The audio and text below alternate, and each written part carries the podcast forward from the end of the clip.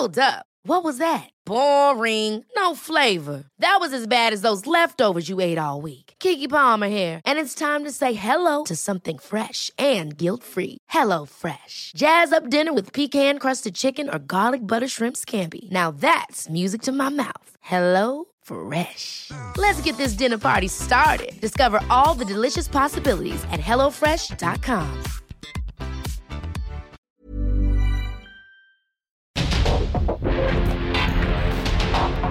Porque el mundo actual no se entendería sin la economía, las finanzas y los negocios. Acompaña a Mario Maldonado, el columnista de negocios más joven y objetivo del periodismo financiero en su programa. Bitácora de negocios.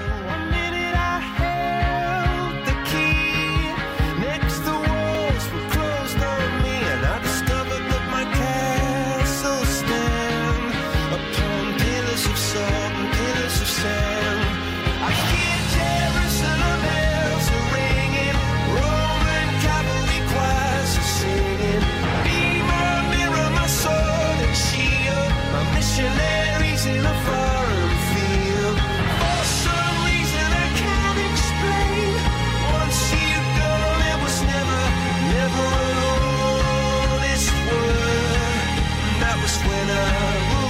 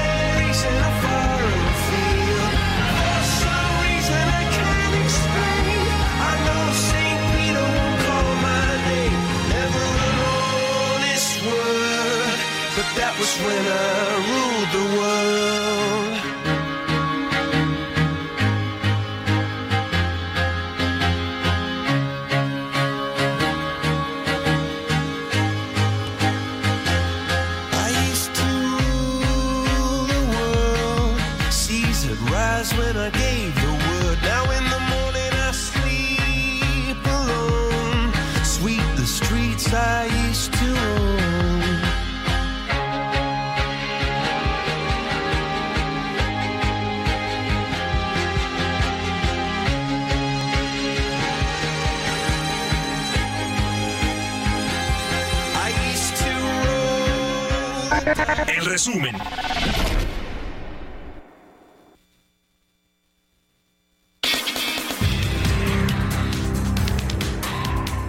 Xochitl Galvez, senadora por el Partido Acción Nacional, dijo a los representantes de los medios de comunicación que ahora, tras el azote de Otis al puerto de Acapulco, no es momento de buscar culpables en su lugar. Pidió cerrar filas para concentrarse en dar atención a los damnificados. Yo el día de ayer hice un llamado, era el momento la ley de ingresos, porque ahí podíamos declarar excepciones fiscales para los empresarios que inviertan o vayan a ayudar a Acapulco, poner tasas impositivas cero para la reconstrucción rápidamente de, de los negocios de Acapulco y la economía se levante. Y en tercer lugar, crear este fondo que le permita a Acapulco recuperarse. Si es cierto que existe el Fonden y el dinero está ahí, pues tomemos ese dinero y pongámosle reglas. El problema es que como el Fonden hoy no tiene reglas, no puede bajar los recursos a Acapulco de manera inmediata. Como parte de las acciones que está implementando el sector bancario para apoyar a los afectados por el huracán Otis en Guerrero, las instituciones financieras han anunciado apoyos como donaciones directas y la apertura de cuentas para recibir aportaciones de sus clientes. Aeroméxico, Volaris y Viva Aerobús apoyarán en el regreso de turistas que se encuentren en Acapulco a través del Aeropuerto Internacional de Cihuatanejo, mientras se resuelve la logística para usar las instalaciones aeroportuarias del centro turístico que se vieron afectadas por el paso del huracán Otis. El Consejo Coordinador Empresarial y los organismos que lo integran se dijeron preocupados por el grave impacto del decreto que restringe la importación de combustibles y derivados con el objetivo de combatir el mercado ilícito y pidió su modificación.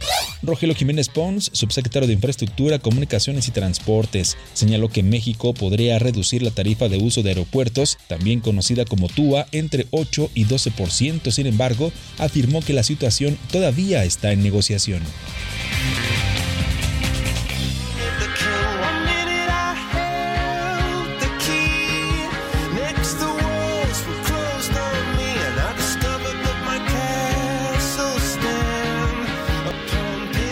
¿Qué tal? ¿Cómo están? Muy buenos días. Bienvenidos a Bitácora de Negocios. Yo soy Mario Maldonado y qué gusto me da saludarlos en este viernes, viernes 27 de octubre.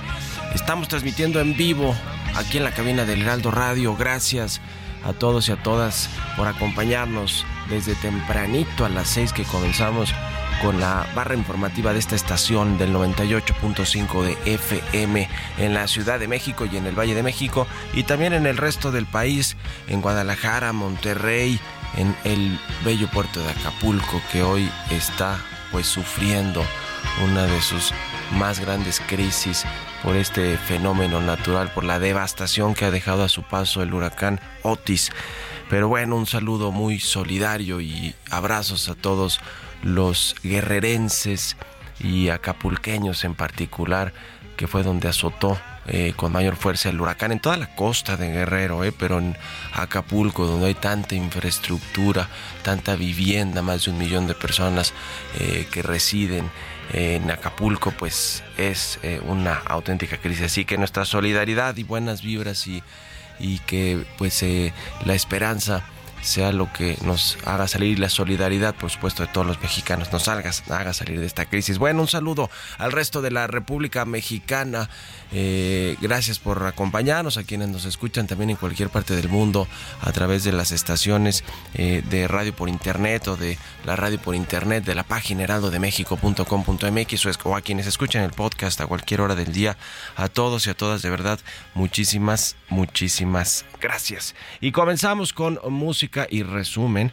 En, eh, estamos escuchando Coldplay, se llama Viva la Vida. Esta canción que escuchamos de fondo de la banda londinense Coldplay que se formó en 1997 y este fue su segundo sencillo de su álbum Viva la Vida or Death and All His Friends.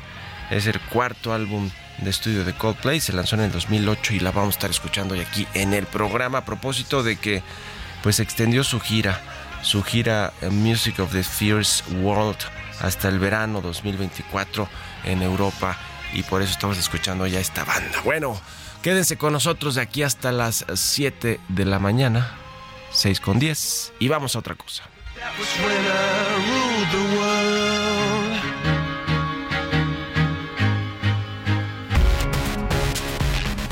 El editorial.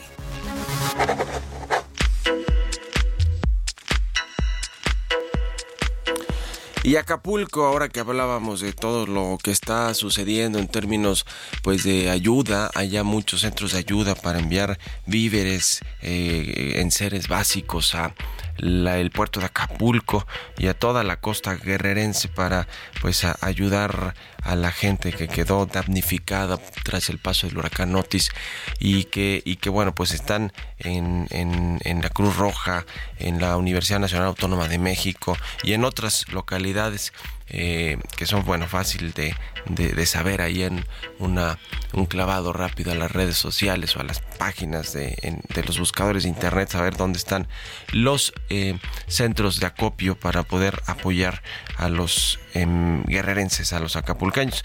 Pero también vale la pena hablar de pues este Acapulco dorado que comenzó en los años 50, 60, se consolidó en los 80 y hasta la fecha pues sigue siendo ese destino eh, pues dorado de lo que llegó a ser ya no tanto por el tema de la inseguridad y la violencia desde hace varios años ciertamente Acapulco dejó también de ser este destino preferido por todos los eh, por ejemplo los capitalinos no los chilangos eh, pero también por el turismo internacional aunque seguía habiendo varias convenciones como la minera que se desarrollaba en el puerto de Acapulco y eh, el turismo local también nacional pues sí sí abarrotaba siempre la zona hotelera y todo lo, lo referente al turismo en Acapulco cada que había puentes o cada que hay vacaciones de Semana Santa, de verano, en fin, sigue siendo este un eh, destino preferido de los mexicanos, aunque ya no con el brillo que llegó a tener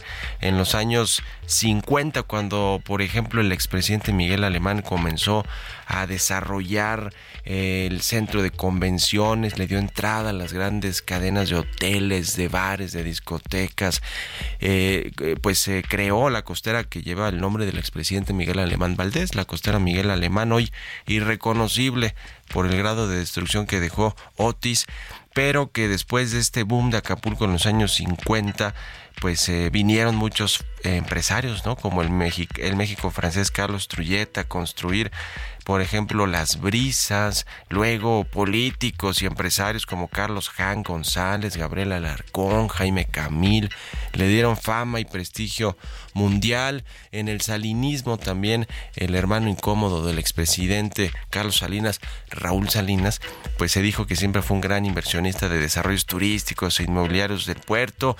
El, el regiomontano Alberto Santos Hoyos, que creó Tres Vidas, junto con Daniel Chávez, fíjese, el, el actual empresario turístico favorito de Andrés Manuel López Obrador y de la Cuatro Hotel, dueño del grupo Vidanta, que ayudó a desarrollar Diamante, por ejemplo, donde está el Princess, eh, irreconocible también después del paso del huracán Otis, el, el Mundo Imperial, el Pierre Marqués.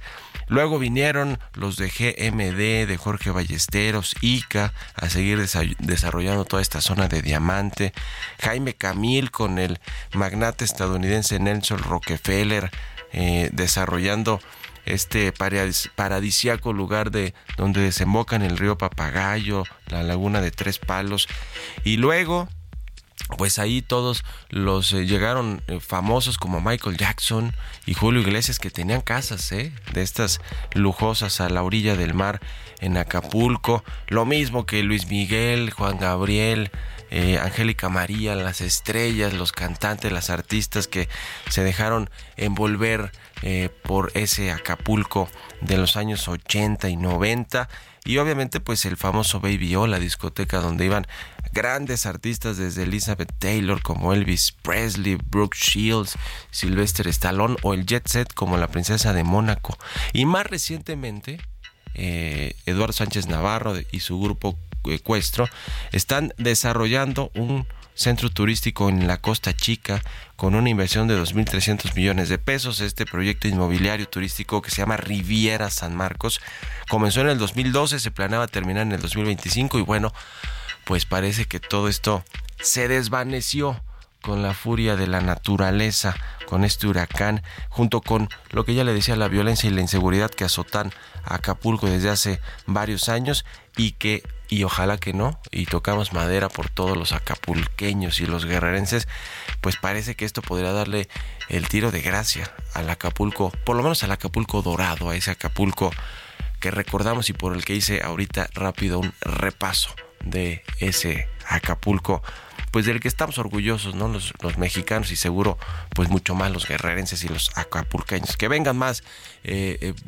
buenos días para Acapulco, ojalá, después de este eh, terrible suceso del, huracán, del huracán Otis de esta semana. Bueno, escriban a Twitter ustedes qué opinan, escríbanme en ex arroba Mario Mal y en la cuenta arroba Heraldo de México. Tecnología.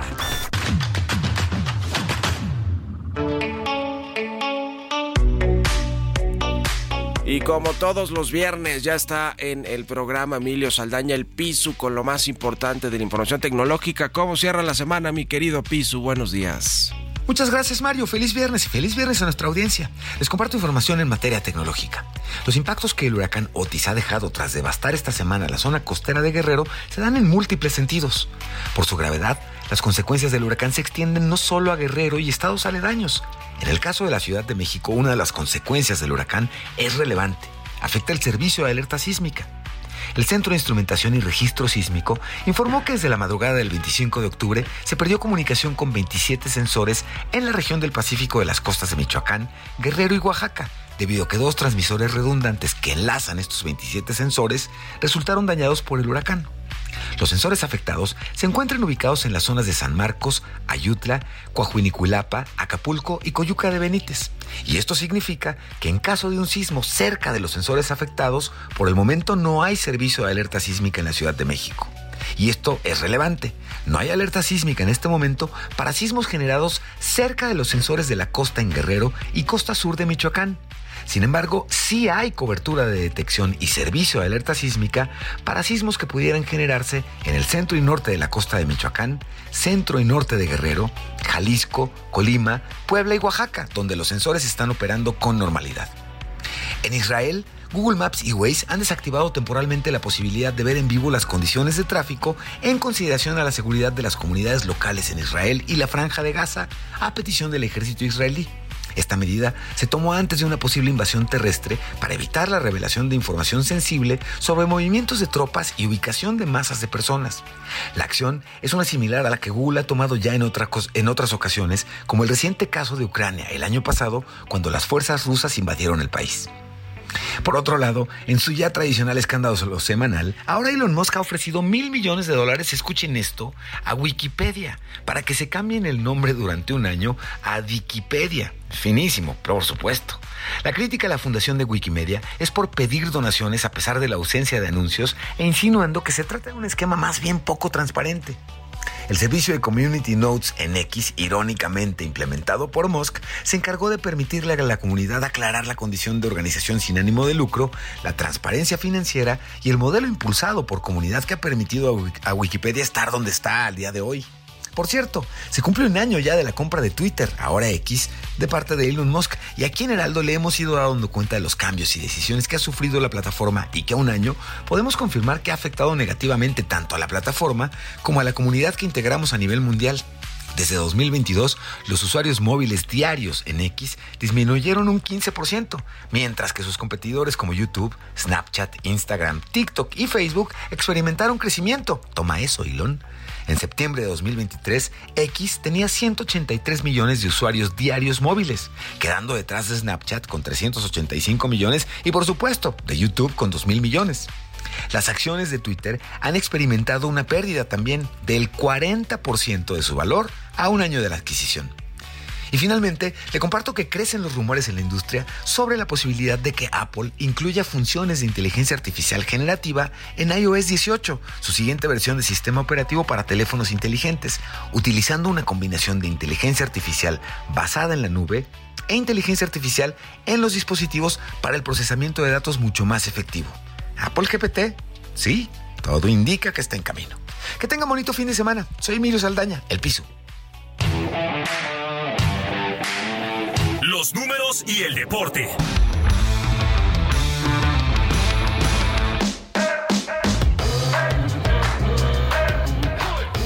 Jesús Espinosa ya está aquí en la cabina del Heraldo Radio con los números y el deporte y ya hay Gran Premio de México este fin de semana. Mi querido Chucho, arráncate. ¿Cómo estás, Mario? Muy buenos días. Saludos a todo el auditorio, por supuesto. Llegó la hora, llegó el día, como dirían por ahí. Es hoy, es hoy los memes, ¿no? Exactamente. Este fin de semana comienzan las actividades ya en el Autódromo Hermano Rodríguez, de aquí de la Ciudad de México, con el Gran Premio de la Ciudad de México.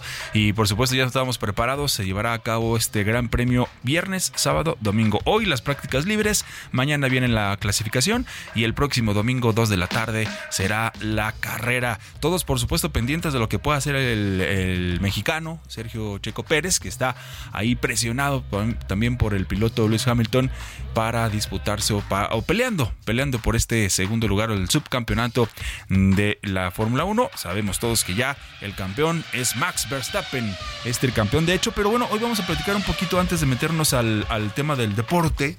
Pues vamos a platicar también eh, lo que tiene que ver con, con Acapulco, con todo lo que está sucediendo en Acapulco y con los deportistas internacionales, porque ya han alzado la mano, se han estado manifestando, se han hecho presente en las redes sociales para eh, pues mandar toda su solidaridad y, y mensajes de apoyo a toda la gente de Acapulco, a México y es el caso, por ejemplo, precisamente de Checo Pérez y de Max Verstappen de la escudería Red Bull, que eh, se llevó a cabo un evento aquí ya en la capital del país, un evento que que se organizó entre diferentes, bueno, que invitó a diferentes deportistas Sí. para, para echarse una cascarita, ¿no? Una cascarita como parte de la promoción o parte de las actividades de este fin de semana.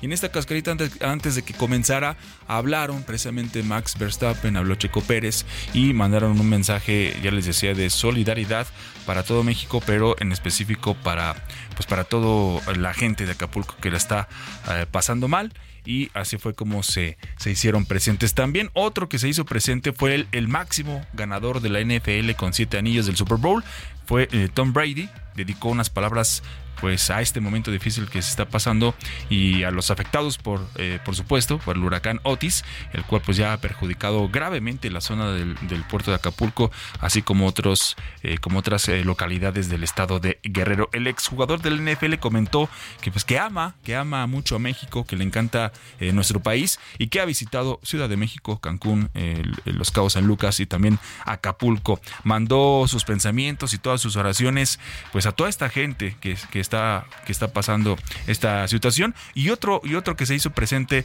es el tenista español Rafael Nadal. Se pronunció también en sus redes sociales y mandó un emotivo mensaje de ánimo y expresó también sentirse muy triste al ver las imágenes del estadio donde muchas veces ha jugado aquí en nuestro país en el abierto mexicano de tenis. Ha, sido, ha salido campeón y fue a través precisamente de sus redes sociales donde Rafael Nadal se dijo triste de ver la destrucción que el huracán Otis dejó en Acapulco, ciudad donde pues ha jugado, así lo manifestó también el tenista español y otros y otros que se están sumando por supuesto en estas últimas en estas últimas horas, así que bañando, mandando todo el apoyo de los deportistas internacionales también para México y para Acapulco. Y ya en el terreno Acapulco, que se hace ahí ese abierto de tenis tan famoso donde ha ganado pues varias veces justo nada, Sí, ¿no? sí, Este sí. abierto de Acapulco. Es que, es que se, se ausentó en el, en el último, precisamente por, el, por algunas lesiones que, ha, que ha tenido el tenista, ya un tenista veterano, pero todavía a, gran nivel.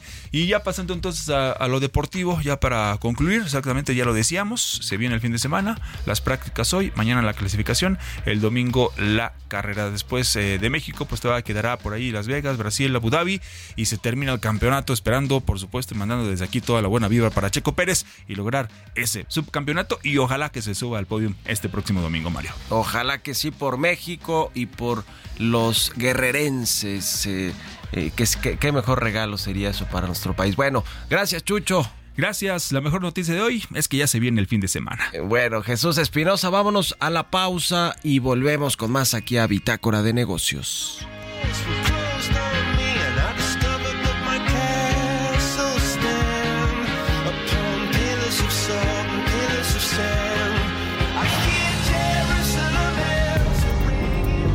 En un momento continuamos con la información más relevante del mundo financiero en Bitácora de Negocios con Mario Maldonado. Regresamos.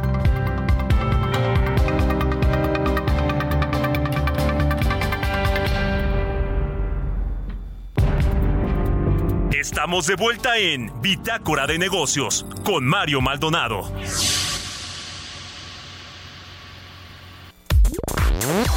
Proceso para la renovación de la Rectoría 2023-2027 en el Heraldo Radio. Patricia Dávila, secretaria de Desarrollo Institucional de la UNAM.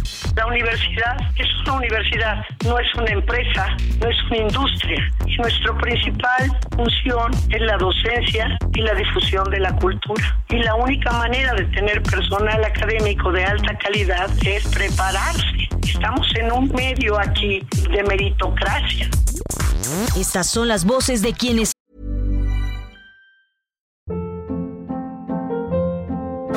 Hold up. What was that? Boring. No flavor. That was as bad as those leftovers you ate all week. Kiki Palmer here, and it's time to say hello to something fresh and guilt-free. Hello Fresh. Jazz up dinner with pecan-crusted chicken or garlic butter shrimp scampi. Now that's music to my mouth. Hello Fresh. Let's get this dinner party started. Discover all the delicious possibilities at hellofresh.com.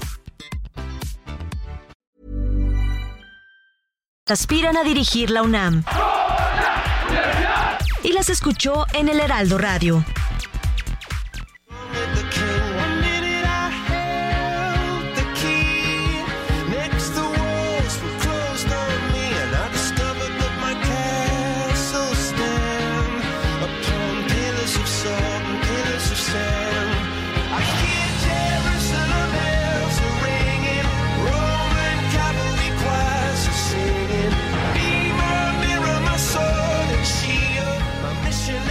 Ya estamos de regreso aquí en Bitácora de Negocios. Son las 6 de la mañana con 31 minutos, tiempo del centro de México.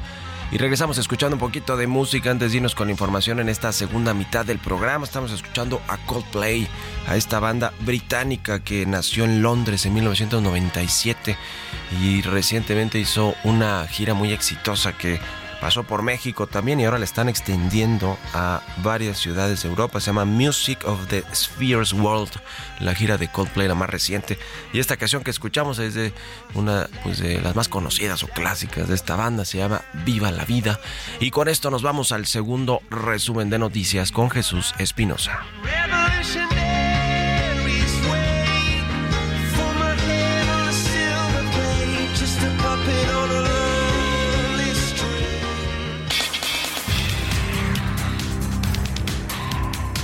Juan Pablo de Botton, subsecretario de Egresos de Hacienda, señaló que desde el gobierno de México no habrá un límite presupuestal para atender los daños provocados por el huracán Otis en Acapulco y zonas aledañas. Expuso que si bien desapareció el fideicomiso del Fondo de Desastres Naturales, el instrumento aún existe y recibió este año un presupuesto de 17.156 millones de pesos.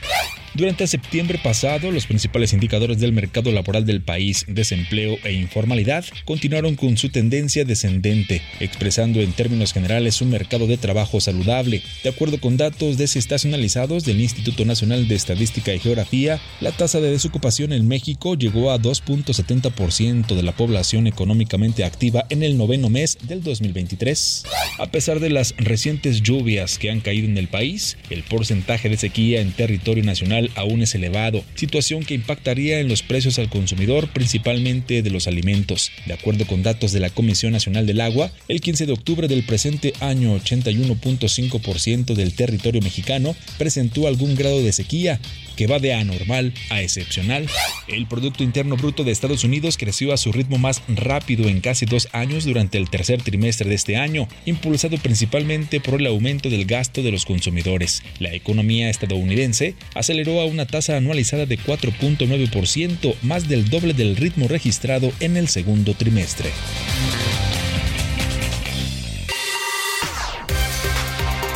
Economía y mercados.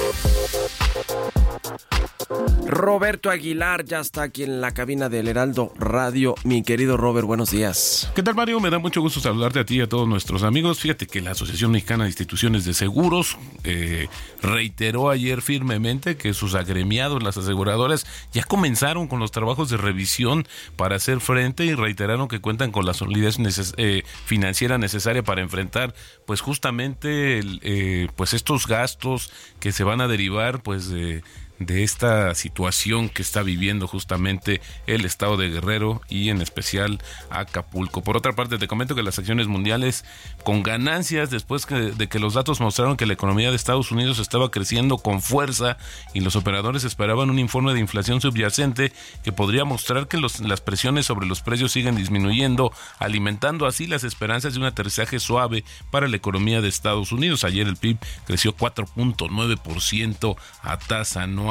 También te comento que General Motors y Stellantis mantuvieron intensas conversaciones ayer con el sindicato de trabajadores automotrices en un esfuerzo por poner fin a una huelga que ya lleva seis semanas, un día después de que Ford eh, pues anunciara un acuerdo tentativo justamente con los trabajadores. Y fíjate que es interesante porque el director financiero de Ford ayer dijo que la huelga había costado al fabricante de automóviles 1.300 millones de dólares en ganancias y 80 mil vehículos. Agregó que el acuerdo laboral va a añadir entre 850 y 900 dólares por vehículo en costos laborales más altos para la producción estadounidense. Así es que bueno, complicada también la situación, el panorama financiero para las automotrices. Los precios del crudo subían más de 2 dólares por barril. Al descontar los inversionistas el temor de una escalada del conflicto en Medio Oriente que pudiera interrumpir el suministro petrolero tras conocerse que el ejército estadounidense había atacado objetivos iraníes en Siria. Fíjate que se está llevando en, a cabo en Barcelona una pues una feria mundial de la industria de servicios farmacéuticos y bueno pues ahí la estrella Mario es justamente eh, los medicamentos para bajar de peso se estima que este mercado podría alcanzar 100 mil millones de dólares en el año 2030. Y es que el que ya se vende, fíjate, es un fármaco que se llama Wegovy, que es de Novo Nordisk, esta compañía europea, que se ha convertido, Mario, con este, este éxito, se ha convertido ya en la emisora o en la empresa más valiosa en términos bursátiles en Europa, mientras que Eli Lilly pues está eh, se ha convertido también en la empresa de servicios médicos o productos médicos más valiosa del mundo ante el aumento de la demanda de su medicamento, pero ellos contra la diabetes. Entonces, interesante lo que está sucediendo. Me impresionó 100 mil millones de dólares este mercado. También te comento que las grandes empresas de la zona euro están subiendo los precios a un ritmo más lento y preparándose para una recesión, ya que los elevados costos de los préstamos y el financiamiento y la inflación frenan la demanda, según una encuesta que justamente dio a conocer hoy el Banco Central Europeo, luego de que ayer anunció que mantenía las tasas sin cambio. El tipo de cambio, Mario, justamente se ha recuperado. Desde que ayer vimos niveles en 18.42, ahora está cotizando en 18.07 y con ello tenemos una apreciación en lo que va del mes de 3. perdóname, una depreciación en lo que va del mes de 3.9%.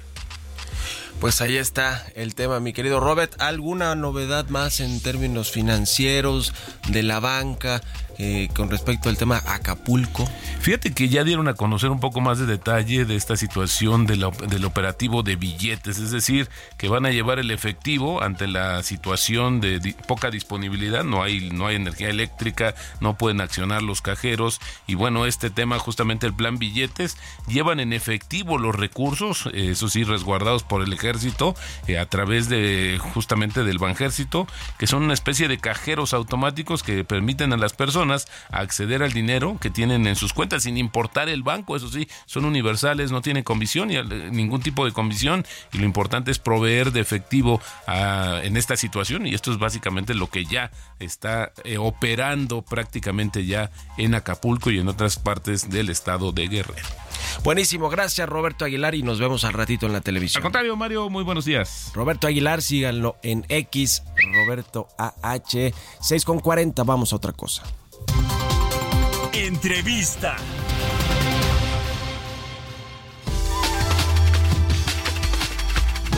Y bueno, en el gobierno del presidente López Obrador insisten en que sí hay recursos para atender catástrofes naturales como esta del huracán Otis, a pesar de que se desapareció el Fonden, este fondo eh, que tenía recursos para desastres naturales eh, y que pues habla de 18 mil millones de pesos, pero pues no se sabe bien a bien si efectivamente están disponibles o no. Vamos a platicar eh, de este tema y de lo que ha propuesto el PAN y Xochitl Galvez de crear un fideicomiso para atender daños causados por Otis, por el huracán. Vamos a hablar con Jorge Triana, el diputado federal del Partido de Acción Nacional. ¿Cómo estás, Jorge? Buenos días.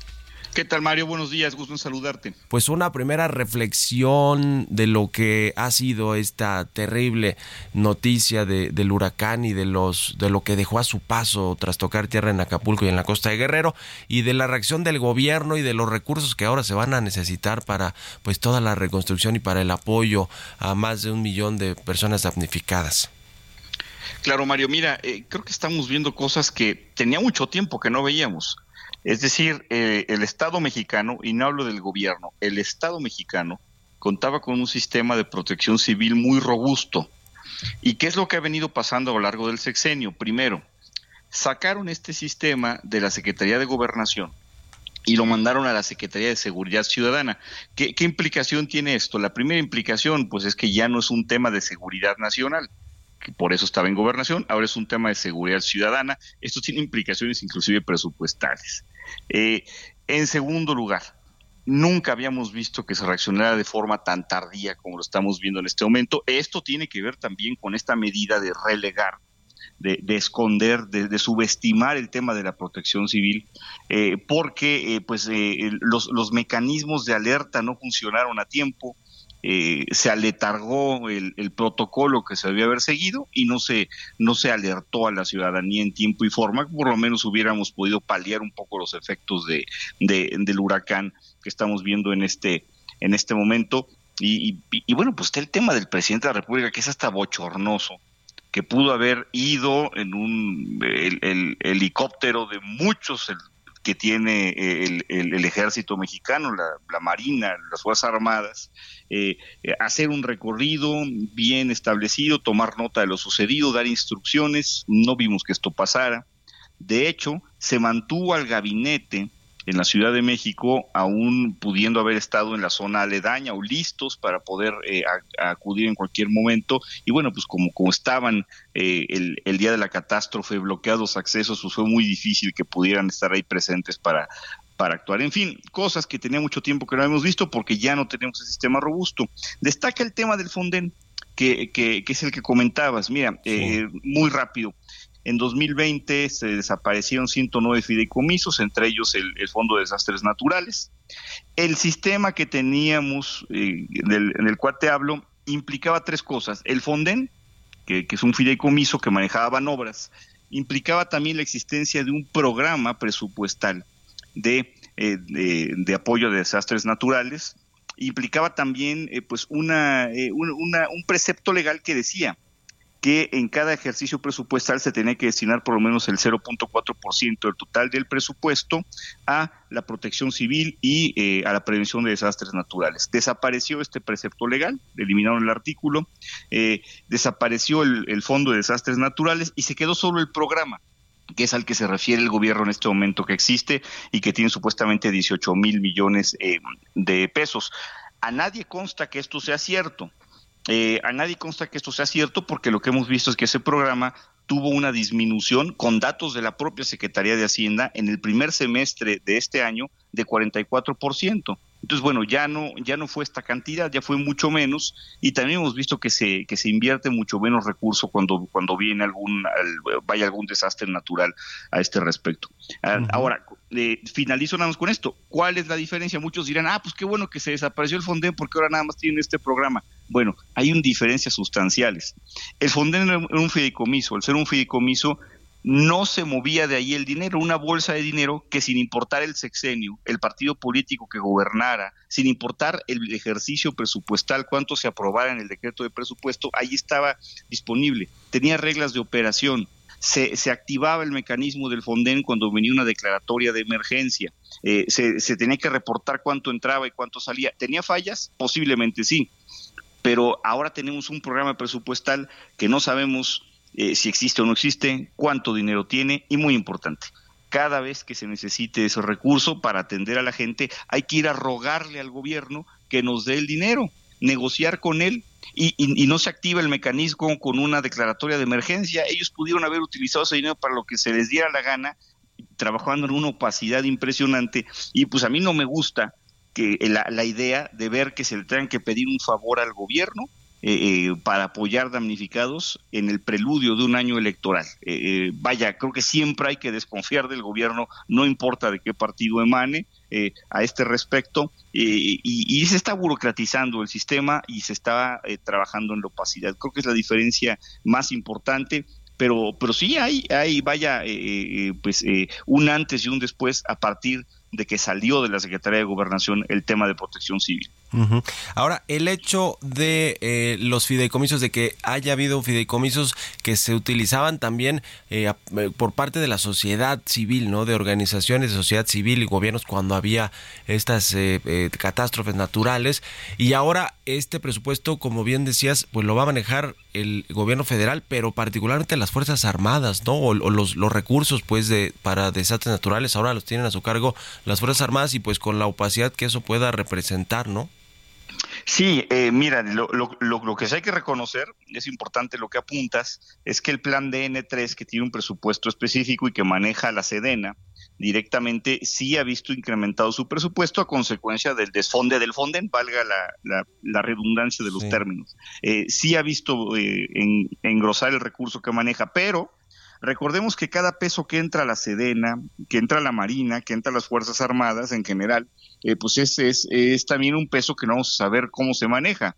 Eh, todo es considerado de seguridad nacional, no hay licitaciones, todo tiene que ser por adjudicación directa, las compras, las, eh, la, adquisición de servicios y bueno, pues eh, eh, se trabaja una vez más en una caja de cristal. Eh, por cierto, ha habido quejas sentidas de que eh, el ejército no está permitiendo que organizaciones no gubernamentales hagan su trabajo, no está permitiendo que se repartan víveres, que llegue la ayuda en tiempo y forma en el estado de Guerrero, porque quieren monopolizar todo este trabajo y, y eso, bueno, pues eh, nada más entorpece las, las labores de rescate y de reconstrucción del estado. Eh, esta eh, propuesta, ¿cómo la tomaron cuando la propuso Xochitl Galvez? ¿Cómo la tomaron en el oficialismo? Eh, ¿Será posible, será realidad eh, tener un fideicomiso para atender daños causados por Otis?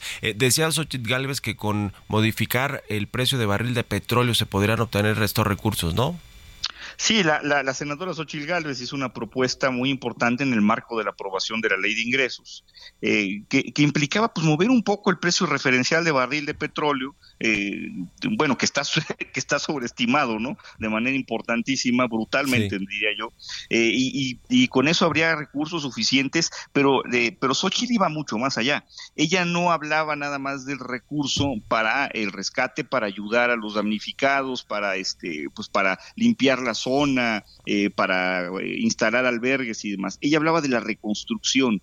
Eh, es increíble que Morena haya bateado esta posibilidad, que se haya negado siquiera escucharla, evidentemente alimentados por un, por un tema de revancha política, eh, por supuesto calientes por el clima preelectoral que estamos viviendo, pero tarde o temprano va a ser necesario establecer una, digamos, una bolsa enorme de recursos para poderla alimentar con contribuciones de privados y también con recursos públicos y así poder eh, llevar a cabo los trabajos de reconstrucción. No fue en este momento, eso va a retrasar muchísimo las cosas, pero se hicieron fideicomisos para ayudar con el huracán Paulina, con Gilberto, que también que arrasó con buena parte incluso del norte del país, eh, vaya, eh, con muchísimos eh, meteoros que hemos tenido y catástrofes naturales, con los sismos y demás. No hablo del fideicomiso por los demás de Morena, ese sí fue un fraude, pero sí hubo, hubo, hubo fideicomisos que alimentaban recursos para la reconstrucción y bueno, pues eh, Aquí no lo quisieron hacer, no hay un plan de reconstrucción todavía. El presidente habló, esbozó el día de ayer eh, sobre algo, eh, eh, pues eh, que, que, que él llama un plan de reconstrucción que platicó con banqueros y con empresarios, pero no fue más allá. Eh, pero lo deseable, lo pulcro, lo, correcto, lo protocolario es hacer un fideicomiso y negó esta posibilidad Morena y sus aliados en el Senado. El eh, último tema, eh, Jorge, traen el presupuesto 2024 que eh, pues está negociando, pueden hacerle cambios. eh, ¿Qué nos dices de cómo va a quedar este presupuesto histórico de 9 billones que está buscando eh, que se, que se genere, que se apruebe y se genere este dinero para el próximo año, que es un año electoral? Eh, mira, pues ya vamos, a empezar a trabajar esto a partir de, de, la semana que viene. Como, como tú bien sabes, el presupuesto tiene que quedar aprobado en Cámara de Diputados antes del 15 de noviembre. Estamos, vaya, estamos trabajando en tiempo. Eh, pero eh, vaya, no, no tenemos mucha expectativa de que se le vaya a mover una coma. Esta, fresa, esta frase de no se le mueva ni una coma ya es un, un clásico en, este, en esta administración, en este sexenio. Eh, eh, la mayoría mecánica del presidente eh, pues hace oídos sordos a las reservas o propuestas de modificación que nosotros hagamos. Nosotros hemos presentado un presupuesto alterno al, del presidente de la República, simplemente de manera simbólica, porque sabemos que, no va a prosperar, aún así lo estamos empujando, ¿no? Donde eh, implica que solamente moviendo el 0.2% del presupuesto total de esos 9, billones de pesos que tú mencionabas, pudiéramos reactivar programas importantes como las escuelas de tiempo completo, como el seguro popular, como estancias infantiles, refugios para mujeres maltratadas, comedores comunitarios, programas los fondos federales para la seguridad pública, el, Fondo Metropolitano, etcétera. Esto hubiera sido eh, muy importante que viniera directamente Palacio Nacional, ya no fue así, lo vamos a empujar. Eh, está todavía la expectativa de que los famosos diputados marcelistas puedan mover algo, yo tengo poca fe en ellos porque solamente movieron algo sin importancia que tenía que ver con la tasa de retención del ahorro en la ley de ingresos. Pero bueno, pues vamos a ver qué es lo, que pasa. Lo más grave es que pase lo que pase, vamos a tener ese, ese brutal déficit eh, eh, fiscal de fin de sexenio de más del 5% del Producto Interno Bruto y eso implica más deuda. Ya, pues te agradezco como siempre Jorge Triana, diputado federal del PAN, que hayas estado aquí con nosotros y muy buenos días. Gracias, Mario. Un abrazo. Saludos a todos. Abrazo para ti también. Vámonos con las historias empresariales. Línea Italia. Eccellenza Inmóvil. Presenta. Línea Italia, líderes en fabricación de mobiliario corporativo, innovando en el diseño de ambientes de trabajo funcionales y ergonómicos. 32 años de experiencia nacional e internacional brindando asesoría en tus proyectos de principio a fin. Imagina tu espacio y nosotros lo hacemos realidad, porque remodelar tus oficinas nunca fue tan fácil. Conoce nuestro amplio catálogo de colecciones en lineaitalia.com.mx. Excelenza Inmóvil. Historias empresariales.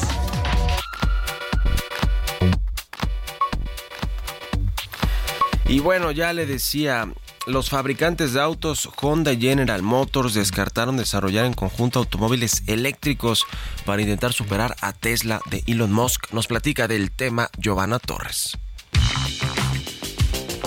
A un año de acordar trabajar en un esfuerzo de 5 mil millones de dólares para intentar superar en ventas al mayor fabricante de autos eléctricos del mundo, Tesla, Honda y General Motors, descartaron desarrollar en conjunto automóviles eléctricos asequibles. La decisión se debe al cambio estratégico de General Motors de desacelerar el lanzamiento de varios modelos de vehículos eléctricos para centrarse en la rentabilidad mientras enfrenta el costo de las huelgas de United Auto Workers que aumentaron a 200 millones de dólares por semana en octubre.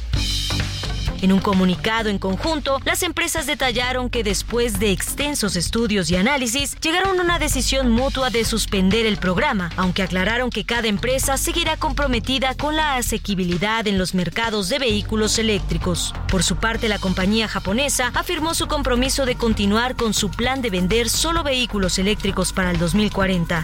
El acuerdo entre los fabricantes de automóviles se anunció en abril del año pasado como un plan de desarrollo de autos eléctricos a mejor precio, basados en una nueva plataforma conjunta que potencialmente produciría millones de autos a partir del 2027. Las compañías habían informado que el acuerdo era para vehículos asequibles, incluyendo vehículos crossover compactos fabricados con la tecnología de baterías Ultim de General Motors.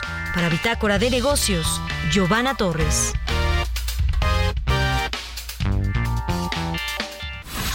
Línea Italia. Eccellenza Inmóvil. Presentó.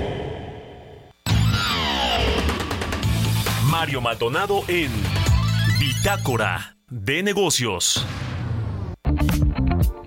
Y bueno, ya estamos eh, prácticamente despidiéndonos, pero fíjese que algo interesante que sucedió esta semana es que al ingeniero Carlos Slim Elú, al eh, pues eh, propietario honorario del grupo Carso de América Móvil, entregaron un premio en España, de manos del rey de España, por su legado empresarial. Se llama el premio Enrique B. Iglesias al desarrollo empresarial iberoamericano y aprovechó además el ingeniero Carlos Slim a volver a proponer trabajar 12 horas diarias y descansar más días. Esa es la jornada laboral y mire que lo dice ahora que se está discutiendo, se va a comenzar a discutir en el Congreso precisamente este tema de disminuir de 48 a 40 horas eh, la- las horas laborales de trabajo a la semana y dos días obligatorios de descanso. Así que vuelve a poner el dedo en la llaga el ingeniero Carlos Slim. Bueno, nos despedimos. Gracias por habernos acompañado este viernes y toda la semana aquí en Bitácora de Negocios. Se quedan con Sergio y Lupita en estas frecuencias. Nosotros nos vamos a la televisión, al canal 8 de la televisión abierta a las noticias de la mañana.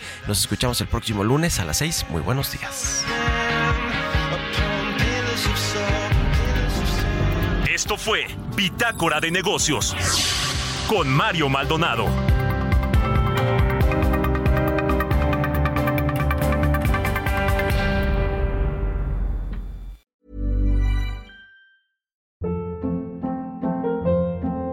Hold up. What was that? Boring. No flavor. That was as bad as those leftovers you ate all week. Kiki Palmer here, and it's time to say hello to something fresh and guilt-free. Hello Fresh. Jazz up dinner with pecan-crusted chicken or garlic butter shrimp scampi. Now that's music to my mouth. Hello Fresh. Let's get this dinner party started. Discover all the delicious possibilities at hellofresh.com.